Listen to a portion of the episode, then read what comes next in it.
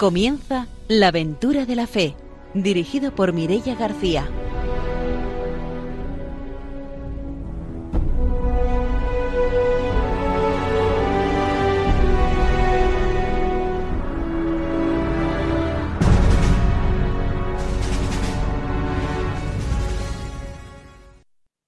Buenas noches desde Radio María. Empezamos un nuevo programa de la aventura de la fe y empezamos saludando como siempre a nuestros colaboradores.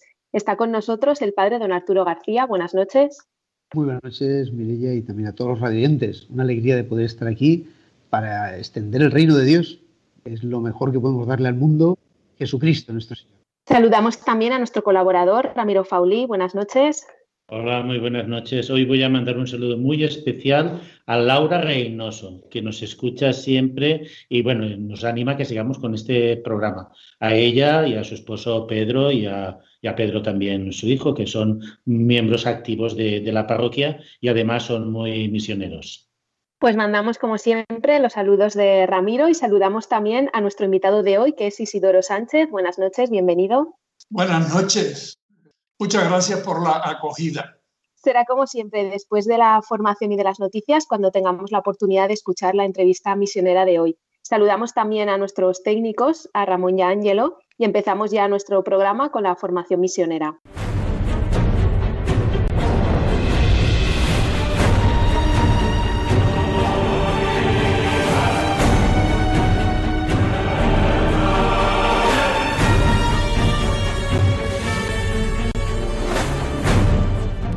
El padre don Arturo García nos trae la formación misionera.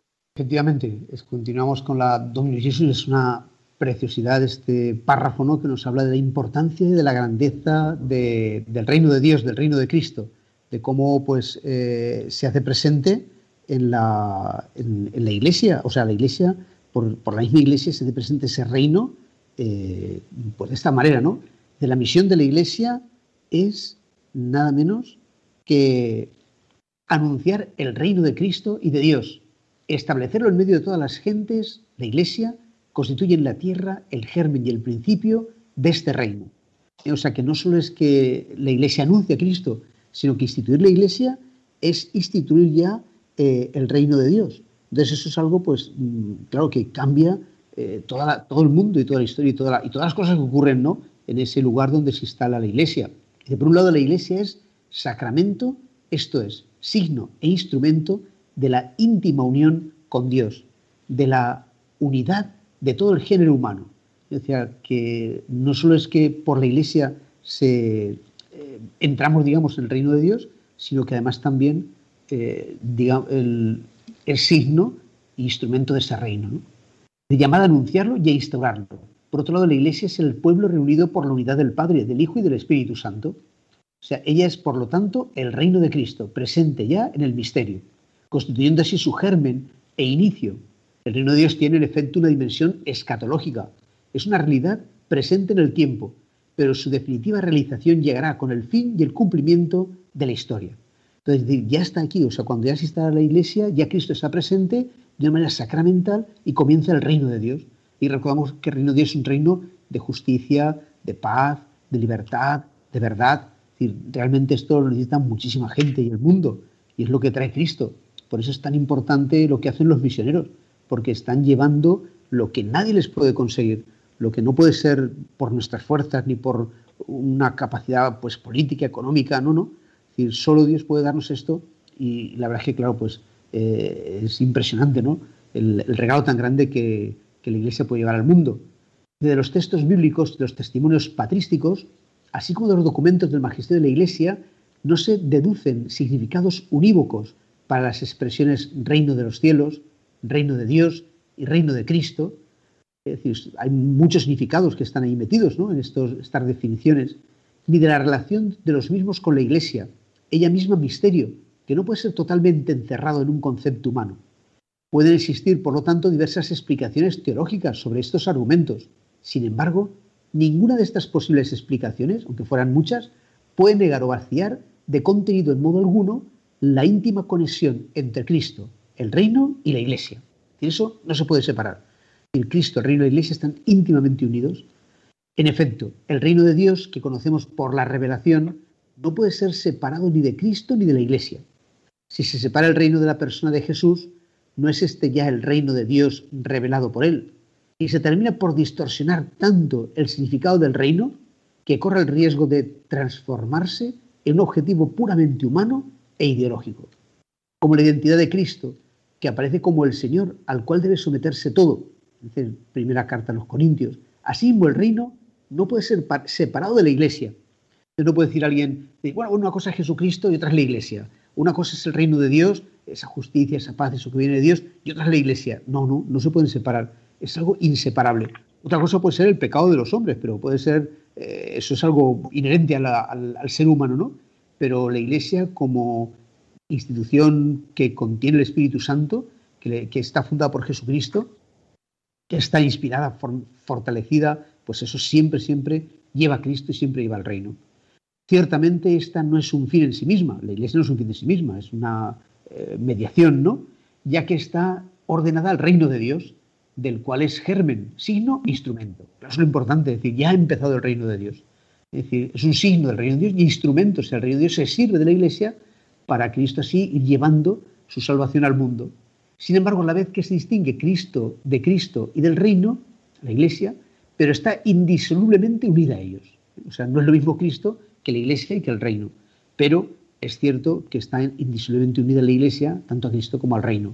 Entonces, por eso, pues esa importancia tan grande de que llegue a todo el mundo, pues la Iglesia, porque es el instrumento que Cristo ha querido y se sirve de una manera pues eh, eh, grande, ¿no? como de una forma más fuerte y, más eh, determinante para construir el reino de Dios. Y yo creo que eso es también lo que la experiencia que nos cuentan los misioneros, ¿no? Que cuando ellos vienen, pues nos dicen eso que, Cristo, que Cristo, o sea, que la Iglesia cuando se funda transforma la sociedad y la hace distinta. Y, eso es lo que hace el Señor, no lo hacemos nosotros, claro, sino Dios mismo. Pues hasta aquí nuestra formación misionera de hoy. Nos vamos ahora con las noticias.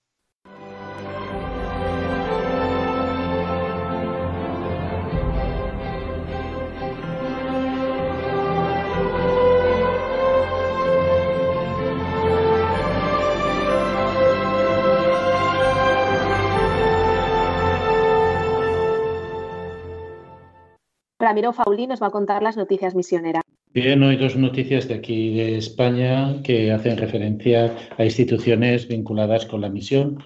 Uno es, eh, hace referencia al Fondo Nueva Evangelización, que ha aprobado 74 proyectos y con una dotación de 700.000 euros. Este fondo, que nació en 1997, es una iniciativa de los obispos para sostener proyectos pastorales de las iglesias más jóvenes y el próximo año cumplirá 25 años de existencia. Son más de 200 proyectos anuales que se han aprobado. Los proyectos van desde construcción de una iglesia hasta la ampliación de casas de religiosas en el Congo, por ejemplo, pasando por instalación de placas solares o construcción de pozos, como en Uganda. Hay ayudas para la formación de seminaristas y también para material catequético y pastoral. Así pues, este año el Fondo Nueva Evangelización ha seguido dotando, a pesar de la pandemia, de proyectos para las zonas de misión. Aquí en este Fondo Nueva Evangelización pueden colaborar todos y además también pueden participar con sus donaciones las personas particulares. La otra noticia hace referencia a la Semana de Misionología de Burgos, que con el título Laicidad, Diálogo Interreligioso y Misión vuelve a celebrarse esta Semana de Misionología que fue interrumpida el año pasado por la pandemia y ahora alcanza su 73 edición. En esta ocasión, por motivos obvios, se realizará online y se articulará en dos jornadas, el 6 y el 7 de julio, y se realizará a las 4 de la tarde. El primer día intervendrá el cardenal celestino Aso Braco, que es arzobispo de Santiago de Chile, con la ponencia Laicidad y Misión, tras la cual habrá oportunidad de preguntas y diálogo. Para el segundo día será la intervención del cardenal Cristóbal López Romero, salesiano, obispo de Rabat, en Marruecos con la ponencia Diálogo Interreligioso, Fraterno y Misión. La secretaría de este curso está coordinada por la Delegación de Misiones de Burgos y allí pueden dirigirse para inscribirse en esta Semana de Misionología de Burgos. Pues aquí dos noticias de lo que se está desarrollando en España sobre la misión.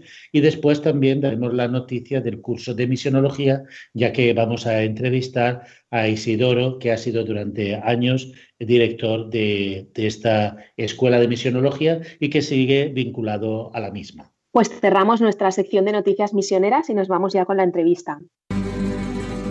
despierto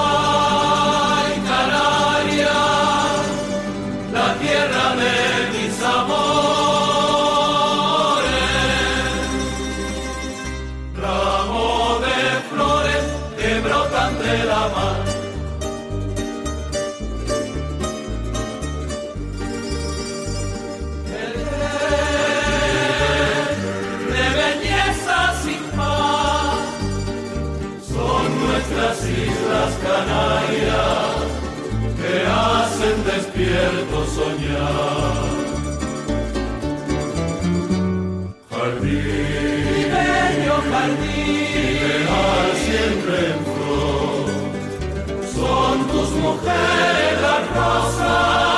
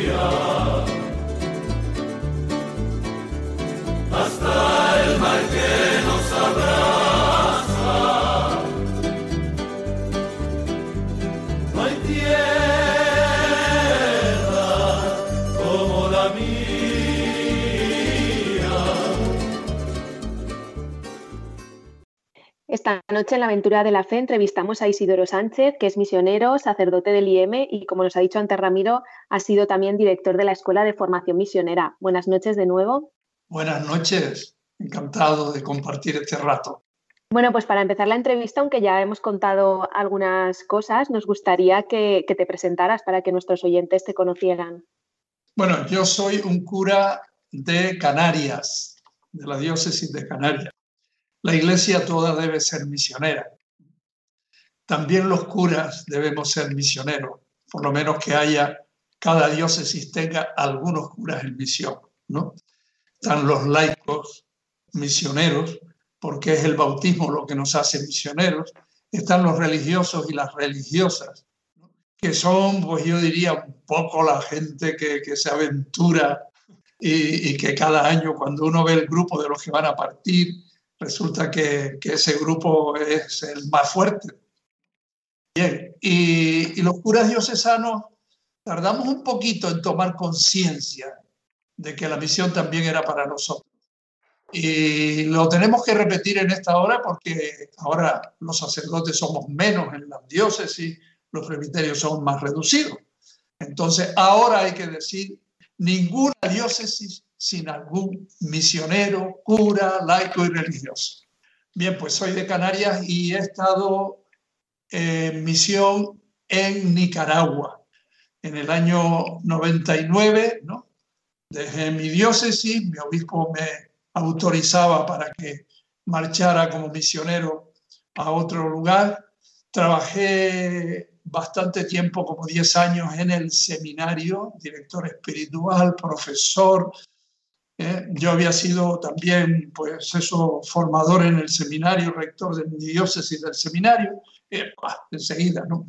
Eh, esto también abre un, un horizonte, ¿no? No es misionero solo el que está allá en la selva, hay que aplaudirle, ¿no? La segunda parte de mi misión fue en la selva, pero la primera fue en el seminario.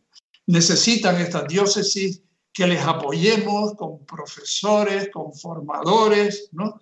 Y estoy muy contento de, esa, de ese tiempo que pasé en misión. Luego me llamaron a Madrid para formar parte del equipo directivo del YEME y para trabajar en, la preparación de los misioneros en eso que es la escuela. Me imagino que alguna cosa vamos a decir sobre ello también.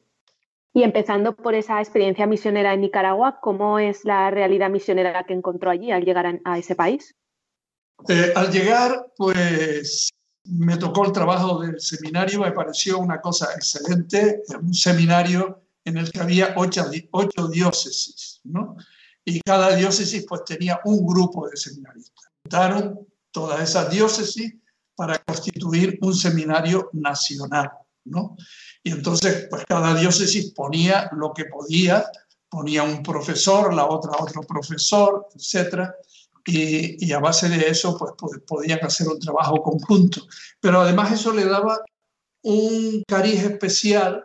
Nicaragua es un país pequeño, 5 millones y pico de habitantes, y el hecho de que todos los sacerdotes del país se conozcan, se hayan formado en el mismo ámbito, eso crea fraternidad, ¿no? Eso crea hermandad y eso es muy importante. Bien, pues el trabajo eh, en el mismo seminario luego pasó a ser, pues, asumir la responsabilidad de los recién llegados, de los que empiezan su etapa de seminario mayor. Los seminarios menores, aquellos muchachos que están haciendo la secundaria, la van haciendo en sus lugares de origen. Muchas veces eh, estudiando los domingos o el sábado, sábado y domingo algunos, ¿no? Eh, y, y hacían ellos su secundaria. Bueno, pues hay que completar ese trabajo académico. Entonces, el primer año hay que reforzarle académicamente. Eh, también, pues el grupo es variado y yo recuerdo pues algunos médicos que entraron al seminario en ese tiempo y uno y otro se ayudan, uno sabe tocar guitarra, el otro tal y enseña a los demás, ¿no? ¿Eh? Aprender algo de inglés también. Bien.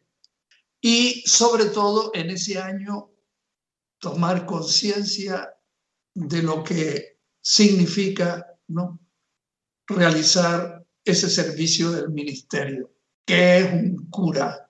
¿Qué es un sacerdote? ¿Es un jefe? ¿Es el que manda más? ¿Es el que sabe más? ¿O es un hermano que camina con los otros hermanos?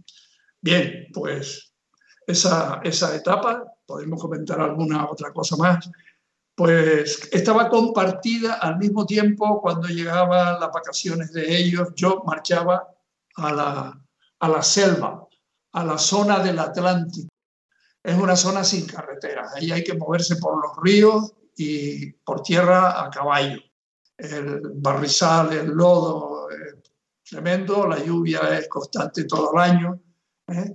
Y bueno, pues hay que meterse por todos esos recovecos. Una cosa linda en esos encuentros con la gente es que teniendo pocos sacerdotes, Llegas a cualquier lugar el domingo y la comunidad está reunida para celebrar la palabra de Dios. Yo digo, aquí en España, si el cura no vino, pues hoy no hay nada, no, hoy no hay misa, la iglesia está cerrada porque el cura. Allí tienen una visita al año del sacerdote que se pasa tres días y celebra los sacramentos, pero durante todo el año aquella comunidad cristiana de, ese poblado se encuentra, hace el domingo las lecturas que se proclaman en los otros lugares del mundo, han preparado ellos también su reflexión, hay gente que lleva sus instrumentos porque forman parte de ese coro, hay una alegría grande, los enfermos son luego visitados, las catequesis se dan. Yo creo que eso es toda una lección para nosotros, el saber integrar al laicado eh, y hacerlo animador de la comunidad. Eso creo que es uno de los regalos de las ofrendas que ellos nos hacen a nosotros para que también organicemos nuestras comunidades de esta manera. En este tiempo que estuviste primero en el, en el, seminario, la relación, digamos, con los seminaristas en sus comunidades de origen, porque claro, comunidades apartadas, que a veces no hay presencia pastoral, ¿cómo se hacía el trabajo vocacional para que llegaran los jóvenes hacia el seminario? Sí, eh, cada diócesis hace su trabajo de mm, pues, eh, pastoral juvenil, ¿no? Eh, es normal, a ellos les, ayuda mucho y les alegra mucho poder encontrarse, hacen vigilias, se conocen los de aquel poblado por los de este, y pues bueno, van teniendo, hay algunas parroquias que tienen incluso un equipo de discernimiento vocacional. Ven en un joven capacidad ¿no? para ello y lo llaman y lo sientan y le, le, preguntan, ¿tú estarías dispuesto? Porque estamos viendo en ti, ¿no? Eres animador de los otros jóvenes, etcétera, tal, tú, pues. ¿eh? Eh, me llamaba mucho la atención, no solo esperando a ver si alguno llega, sino saliendo también al encuentro. Y luego, pues, ya eso se convierte en una especie de clima donde también los que son seminaristas se convierten en animadores de los otros. Y pues surge, surge el don de Dios ahí que lo siembra Él. Yo quería preguntarte también sobre el trabajo pastoral en las zonas tan alejadas.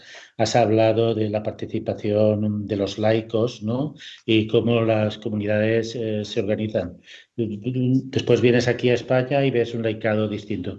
¿Qué aportes has dicho importantes ¿no? en la organización laical y cuáles crees que son los principales aportes que puede hacer la Iglesia latinoamericana en, el tema del compromiso de los laicos aquí también en España? Bien. Una cosa eh, realmente hermosa es que las diócesis tienen un plan de preparación de los laicos. No es que el laico son más los varones que las mujeres allí. Eh, pues dice, yo quiero ser, y entonces pues se le, ¿eh? se le da ahí un asiento para que... No, el laico tiene que tener una preparación y tienen tres años, un programa de tres años de preparación. ¿Cuándo lo hacen? Lo hacen en el mes, el mes de julio y agosto. Eh, son como cinco semanas. Dejan su hogar, dejan su vaca, ¿no? dejan su, su familia y se ponen en camino, como decía antes, en un caballo, caminando, navegando por el río. Pueden necesitar dos días para llegar, ¿no? ¿eh? y se encuentran en, en, la sede de, voy a hablar en concreto de Bluefields, ¿eh? que es una de las diócesis últimas creadas en Nicaragua. Se reúnen en el seminario menor, que en esos momentos no está ocupado por los seminaristas. Suelen ser, pues, eh, bueno, están los del primer curso, los del segundo curso, los del tercer curso. Unos 80 un grupo de mujeres que pueden ser 15, 18, ¿no? Y un grupo de hombres que son pues 70. ¿Por qué esto? Porque realmente ese tener que venir, que viajar, es más fácil para el varón que para la mujer, ¿no? La mujer caminar sola por esos caminos, ¿no? Ese caballo, etcétera, tiene más dificultad. Y entonces son los varones los que tienen más posibilidades de encontrarse. Disfrutan, hay que ponerle la teología, el reino de Dios, ¿no? Qué lindo lo de la apertura del programa de hoy, ¿no? pues hay que ponérselo a su alcance e incluso en su idioma, porque una parte de ellos son indígenas, en Nicaragua en concreto, sobre todo los misquitos y los mayagnas. Y entonces es necesario conocer la lengua, gracias a Dios también hay algunos sacerdotes eh, y, y si no, pues tener un traductor. Pero esos hermanos que están allá, vamos a ir al ritmo de ellos también, para que estas cosas las escuchen, eh, reaccionen, intervengan, pregunten. ¿no? Ese clima de fraternidad es interesante, aunque para ellos es costoso. Eh, los dos o tres primeros días es normal que el buen hombre parece que estoy enfermo y hay que llamar al médico y tal, o se le lleva al médico y dice, a ver, a ver, aquí lo único que hay es morriña. Este hombre dejó allá a sus niñitos y se está acordando. Es la primera vez que sale de casa y se va a otro lugar, ¿no? Y al cabo, después de, la semana ya hay la fiesta de cada noche, que la tienen que preparar ellos. ¿eh? Todo eso va creando un, clima de, de, bienestar, ¿no? Y se sienten felices y enriquecidos. Esa preparación es decisiva. Y una vez que han hecho primero, segundo, tercer año, ¿eh? van en, ese, en esa etapa colaborando con el equipito que está en su lugar ¿eh? y, y, después asumen responsabilidades ¿eh? cuando ya han terminado ese periodo de formación.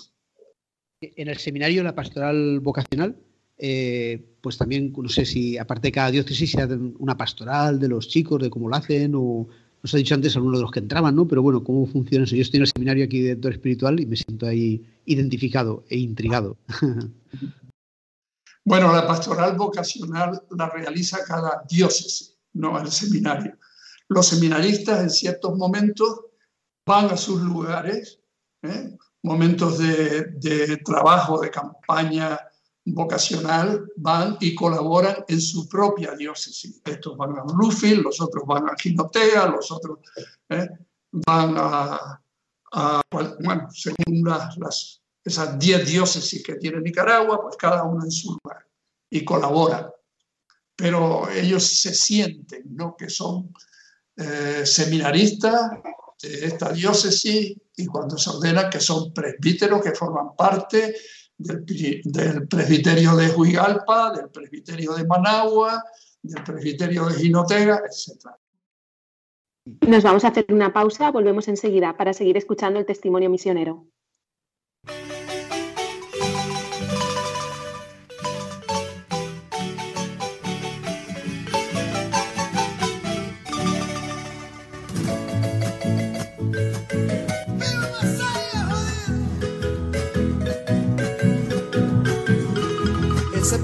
Rompe fuegos, San Jerónimo doctor, lo acompaña gaguizotes, promesantes y tambor, tocando van las marimbas en toda la procesión, bailando están las inditas saliendo de la estación.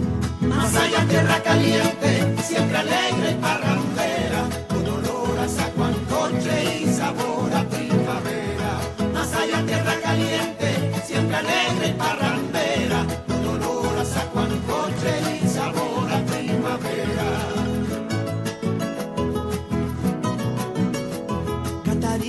es la bonita, Nikinomo tiene historia, Nandasmo con sus misterios, Nindiri, museo y gloria, Pegamatus inspirado, se bañó de luz solar, después Camilo Zapata puso Monimbo a bailar. Más allá tierra caliente, siempre alegre y parrandera, con olor a coche y sabor a primavera. Más allá tierra caliente, siempre alegre y parrandera.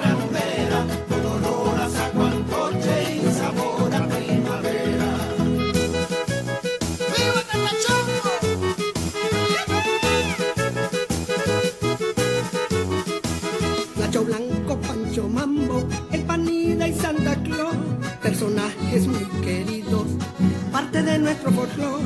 Mis amigos de la infancia son los Tiferio Oquel, la Bermúdez, los Rosales, Vega, Lunas y Pasquín. ¡Eso, Sarita! la tierra caliente, siempre alegre y parrandera, con olor a saco al coche y sabor a primavera. Más allá tierra caliente, siempre alegre y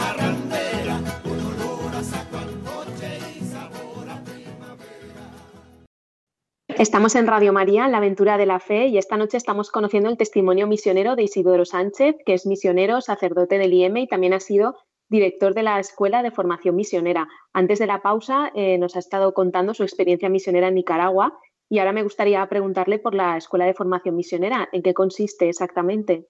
En Madrid crearon en el año 91 los diversos organismos, institutos misioneros y tuvieron el apoyo de la Comisión Episcopal de Misiones y de las OMP. Se juntaron porque estaban preocupados. Estamos enviando misioneros, pero queremos enviarlos bien preparados para la misión. Los que marchamos solemos traer algunos pecados originales. Por ejemplo, pues que, que vamos a ir a un sitio donde vamos a enseñar lo que ellos no saben. Y resulta que como está el reino de Dios, Dios se nos adelanta y cuando llegamos y nos encontramos con unos cristianos sencillos, pero que, que están viviendo el Evangelio y que, como decía antes, se encuentran, se reúnen, preparan ese encuentro, visitan a los enfermos, se muere alguien en ese lugar y, resulta que entre todos compran el ataúd, que es una de las preocupaciones que muchas veces tienen, pues dice aquí Dios llegó ya, ¿no? Voy a quitarme el sombrero y a ponerme de rodillas y saber que soy discípulo, discípulo misionero del que ha llegado primero que yo aquí. Y aquí hay una, unos hermanos que me dan lecciones, lecciones de evangelio. Eso es muy importante. No somos los que estamos por encima, por delante, somos los que caminamos. Los que caminamos y tenemos ojos en el corazón para ver lo que Dios ha sembrado, eh, lo que el Espíritu Santo está haciendo en esas comunidades. Hay santos realmente en esos lugares, están ahí. Bien, esas cosas la escuela ayuda, ayuda a tener unas actitudes misioneras. Pero también es muy importante entender eh, lo que la palabra de Dios nos dice sobre la misión. A veces podemos tener otro pecado original que creer que la misión es como una especie de programa, igual que las empresas, ¿no? Pues tienen su marketing ¿no? tienen su, forma de, hacer su, propaganda, de presentarse, pues la iglesia también tiene que expandirse. Y eso no es, ¿no? La misión es de Dios. Dios nos envió a su Hijo Jesucristo. Y en Jesucristo nosotros somos llamados. No es invención de la iglesia que en un momento dijo, vamos, ¿no? Y e inventemos la misión. Dios fue el que inventó la misión. Arranca del corazón de Dios que nos ama y nos envía su Hijo. Y la iglesia no podía hacer otra cosa. Si estamos insertados por el bautismo en ese Hijo, ese Hijo de Dios, pues estamos con Él, Él está con nosotros ¿eh? y somos necesariamente misioneros desde que el bautismo nos injerta en Jesucristo toda la iglesia es misionera. Entonces agradecer a Dios el don de la misión, el abrazo que Él nos da en Jesucristo, la llamada, el regalo de la salvación inmerecida, todo eso nos viene, nos viene dado gratuitamente. En la misión y eso, por ejemplo, habrás visto esa acción de Dios ¿no? en la gente, no sé, alguna cosa, alguien que te haya llamado la atención de cómo Dios ha actuado, ¿no? Eh, pues eh, las personas para cambiarles, para dar una alegría, para que tú dijeras, vaya, pues aquí se nota, ¿no? Siempre Dios actúa, pero a veces se nota más y a veces no se nota tanto, está más escondido, ¿no? No sé, algún caso que tú pienses que puedes decir, pues aquí se ha notado cómo Dios ha actuado, ¿no? En esta comunidad o en esta persona, en esta familia, no sé. Si piensas en algún caso, igual es difícil, pero...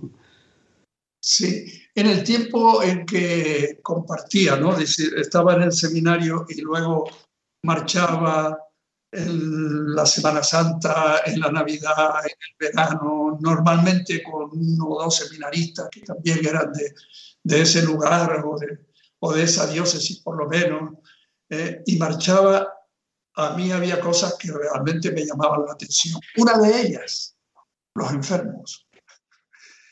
Cuando llegas a un poblado, si un poblado mixtito, uno decía, bueno, eh, enfermos, que no, no tenemos enfermos. Eh, pero en otros lugares, pues bien, ancianos o personas que estaban con limitaciones. Entonces, bueno, visitar a esos enfermos. En nuestros hospitales, aquí entre nosotros, los que vivimos la fe a nuestro modo, pues tenemos mucha preocupación. Yo tengo un amigo enfermo en Granada al que no, no lo ha visitado el sacerdote porque es que no queremos, no, parece, ¿no? Tenemos unas preocupaciones. En estos lugares llega el sacerdote y el enfermo está emocionado y, los del poblado llevan guitarra ¿eh? y pasamos allí cantando y la persona dice, qué alegría el enfermo, qué alegría, ¿no? Porque Dios me ha visitado. Realmente cómo estos hermanos han llegado a comprender que este sacramento es un sacramento de salvación y de alegría. Es un sacramento de sanación, ¿no? Se sienten mejor. Yo creo que es otro de, diríamos, de los regalos que nos hacen estas comunidades, ¿no? Vivir la fe, ¿no? Sabiendo también, pues que la vida pues tiene su, espacio, su tiempo, y que después no vamos a caer en el abismo de no sabemos a dónde, sino que caemos a los brazos de Dios. Todas estas experiencias que vosotros habéis tenido en la misión, cuando llegas aquí a la Escuela de Formación Misionera, eh, ¿cómo trabajáis para un poquito orientar a las personas que llegan a la Escuela de Formación Misionera a centrarse en lo que es la misión y quitarles a lo mejor falsas expectativas y centrarse un poquito en lo que es, digamos, la integración, la inculturación del Evangelio en medio de, de las personas? A la Escuela de Formación Misionera llegan cada año pues un, grupo de distintos lugares. En estos momentos, además, pues diríamos que se amplía, eh, los lugares de orígenes se amplían, porque sobre todo los religiosos y las religiosas tienen también personas en formación, pues que vienen de la India, que vienen de Perú, que vienen de Vietnam. Entonces, bueno, también todo eso es muy, muy rico. Y en la escuela, mm, diríamos, lo primero que intentamos es que crear un, clima de fraternidad, que se conozcan, eh, que se encuentren, que se vayan presentando y que vayan asumiendo responsabilidades. El ratito de oración, de los tres minutos de oración inicial, pues ahora lo preparan estos tres, aquellos tres mañana, los otros, etcétera, ¿no? ¿Eh? Luego hay un ratito de una parada para hacer tomar un café. Bueno, pues eso lo prepara, etcétera, ¿no? Se va creando un espíritu de familia. Y luego en el programa de formación hay cuatro pasos. El primer paso es el de aprender a mirar la realidad, ¿no? La realidad es el mundo. Dios ama al mundo. El misionero lo primero que tiene que hacer es amar al mundo y encontrarse además con ese Dios que está presente en ese mundo, amando al mundo. ¿no? Y también superar eh, ciertas miradas ingenuas de las cosas que pasan. Eso consiste en tener unas claves, diríamos, de capacidad crítica para mirar las cosas y saber distinguir el bien del mal, ¿no? Y luego, pues, esto se aclara con algunos ejemplos, como decían los, viejos libros, ¿no?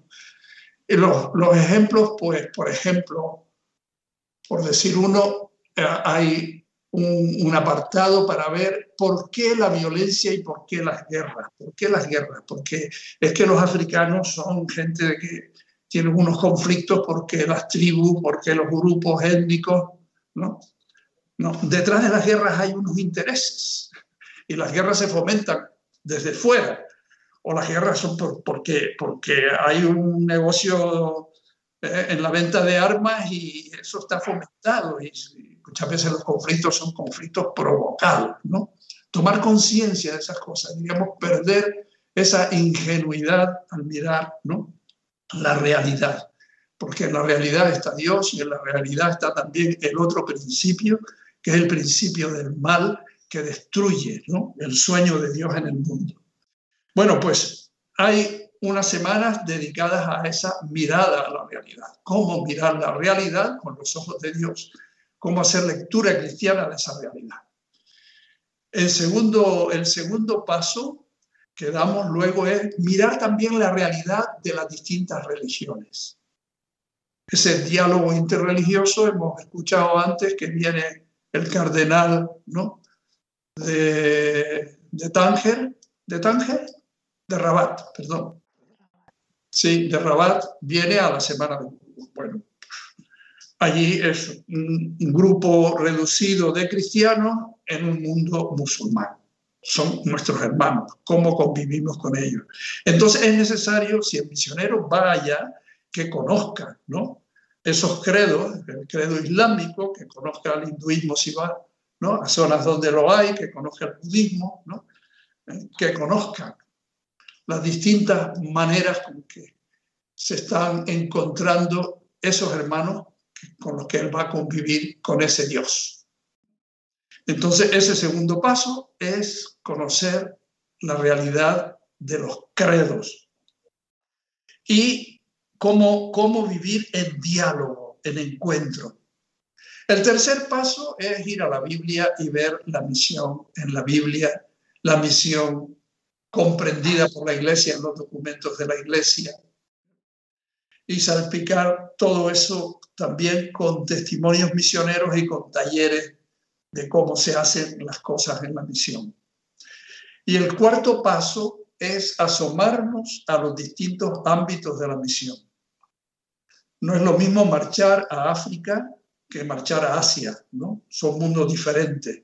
Entonces, tener una visión de conjunto de cada uno de esos espacios, de África, de América e incluso de Europa, porque también en estos momentos el mundo es diferente. Antes nos parecía que de Europa era donde salían los misioneros, pero ya la iglesia está también establecida ya y, y, va, va, siendo esa, esas iglesias jóvenes van siendo misioneras y llegan acá, ¿no? Además vienen muchos hermanos que están aquí entre nosotros y que son africanos, que no han tenido posibilidad en sus lugares de conectar con, con la predicación del Evangelio y este espacio tiene que ser también misionero y de acogida. Pues esos cuatro pasos son los que constituyen ese programa de, de preparación misionera, unido a toda la riqueza que, que, que, viene de esa convivencia rica que antes decía. ¿no? Unos que son de acá, los otros que son de allá, vienen gente también entre los alumnos de la escuela hay asiáticos, hay africanos, hay europeos, ¿no? Y eso pues, forma una familia plural, rica y hermosa. Tú que has sido director de la Escuela de Misionología, yo que he podido participar también, me parece que es, digamos, un aporte muy importante a, la misión ¿no? de la Iglesia española, pero casi no, no se conoce. ¿no? ¿Cuál considerarías tú que, este, es, digamos, la importancia actual de esta escuela de, misiones, eh, de formación misionera, para lo que tiene que ser la animación misionera y el espíritu misionero en la Iglesia española?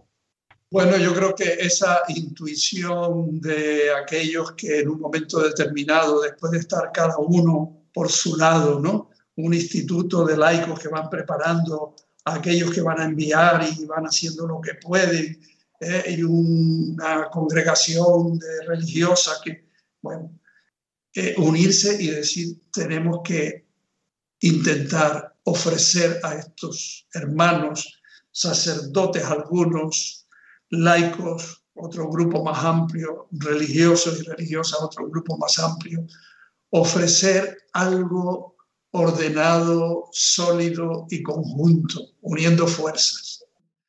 Realmente, eh, y el pecado es más de nosotros los sacerdotes, eh, consiste en decir, yo ya todo esto me lo sé, ¿no?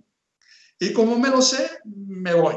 Sobre todo si voy a un país en donde eh, el idioma es el mismo, si voy a América Latina, yo me voy ya. Salgo de aquí y la próxima semana estoy allá ¿eh? y allá les cuento las cosas de aquí. Uf, poder desnudarse de lo que, de lo que somos para acoger y vestirnos con, con los vestidos de los que aquí están, los cantos de los que aquí están, la manera de entender las cosas, los valores que tienen. Realmente marchar sin la, sin la debida preparación, sin la previa preparación, yo creo que es hacerle un flaco servicio a la misión. Así que que nadie vaya sin la debida preparación y la escuela pues es una oferta para garantizarle esa, esa formación, esa preparación. Y el que sabe un poquito, pues que ayude también ¿eh? y lo comparta con nosotros. Que la riqueza la dan no solo los profesores, sino ese conjunto de alumnado que va compartiendo su vida, su ilusión y su proyecto. A mí, una de las cosas que me llamaba la atención de la Escuela de Misiones y quería un poco corroborar y preguntar es el clima de convivencia que se genera en todos los que van a salir a la misión, que va mucho más allá de, digamos, un nivel academicista o cognitivo o de, aprendizaje de, de contenido, sino de un aprendizaje comunitario, de entrega, de incorporación, de respeto, de tolerancia. ¿Cómo trabajáis eso? Yo creo que en la escuela tiene un peso muy grande. Yo no sé si lo que se aprende eh, viene de los profesores al 50% o al 40%. Es que se aprenden tantas cosas en ese compartir y en ese convivir, que en estos momentos de la pandemia que hemos tenido, pues que eh, también acudir a, la fórmula de, del online, ¿no? Pues una cosa que nos ha preocupado es, bueno, estos van a tener unas clases, van a escuchar a los profesores, van a poder hacer hasta preguntas a los profesores, van a poder también responderse entre ellos cosas en las clases, pero no se encuentran, está cada uno en su lugar, en su casa, ¿eh? no, no, no, no se puede compartir. Entonces, el primer año echamos en falta un grado muy alto eh, ese, esa ausencia del encuentro. Eh, para el curso de este año hemos echado una vista al calendario y decir, aquí hay un, espacio de tiempo aprovechable que es en el mes de diciembre.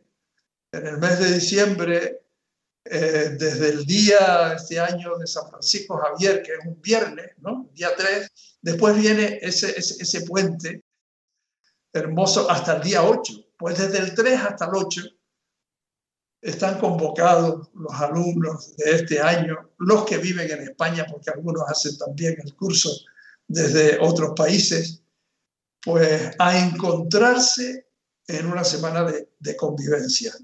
¿eh? ¿Y qué, hace, qué vamos a hacer en esa semana de convivencia? Bueno, pues ya se conocen un poco de las clases, pero van a intentar pues, hacer una presentación más detenida Van a vivir además con misioneros que van a llegar a dar testimonio desde los distintos ámbitos, desde África, desde Asia, desde América, e incluso también de los que aquí ¿no? están haciendo misión en lugares que son un poco más de frontera, van a compartir eso durante esa semana. Y creo que será pues una forma de de compensar ¿no? lo que en estos momentos pues, queda un poco más empobrecido. Fundamental. Yo quería preguntarte, bueno, está claro que hay sacerdotes que, que, vayan a salir, religiosas también, para compartir sobre el laicado que puede participar. ¿Qué tipo de laicos pueden participar en esta escuela?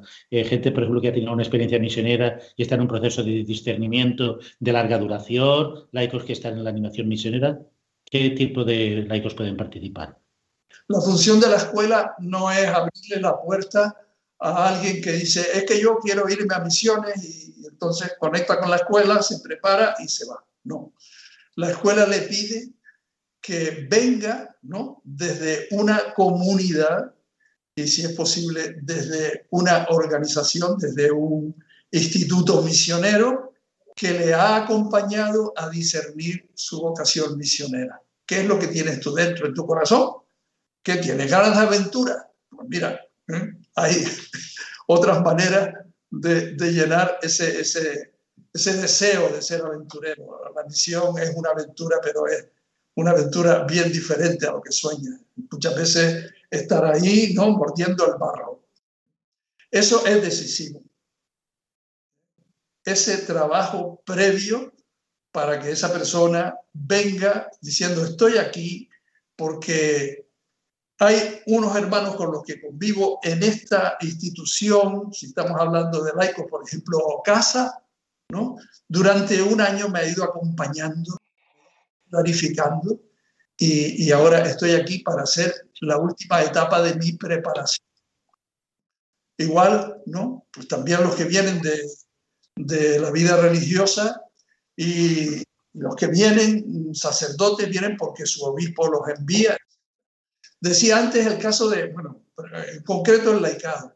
El laicado hay que realmente eh, quitarse el sombrero, porque así como el sacerdote y la religiosa marcha y resulta que allá tiene gente de su propia familia, eh, de su congregación que ya, hay, ya han creado ahí una misión, el sacerdote se integra en una diócesis, su, su, su diócesis, su obispo de aquí le, sigue siendo su obispo y le cuida, el laico marcha y resulta que es, un, matrimonio, ¿eh? que tienen tres hijos ¿eh? y, que van a marchar a misión. Y ahí hay muchas cosas que hacen pues, más heroico ese paso, porque hay que garantizarle a esas personas que no les falte, por ejemplo, la asistencia sanitaria. ¿Eh? los otros lo tienen resuelto, el laico, ¿qué hacer? Bien, entonces la iglesia hace un esfuerzo mayor, pero eso quizá necesita organizarse mejor porque muchos laicos se quedan sin ir a la misión, pues porque estas cosas no terminan de resolverse. Pues llegamos ya al final de nuestro programa de hoy, de la aventura de la fe. Despedimos a nuestro invitado. Muchas gracias, Isidoro, por haber estado con nosotros esta noche. Gracias a vosotros por darme esta oportunidad de, conectar y de sentir que estoy en una iglesia que, que, quiere ser misionera porque Jesucristo es el primer misionero enviado del Padre y nosotros detrás de él. Muchas gracias. Pues despedimos a nuestro invitado, despedimos también a nuestros colaboradores y a nuestros técnicos y a ustedes les recordamos que volvemos dentro de 15 días, que mientras tanto nos pueden encontrar en las redes sociales, en Twitter, en Facebook y también nos pueden escribir al correo electrónico laventuradelafe@radiomaria.es. Buenas noches.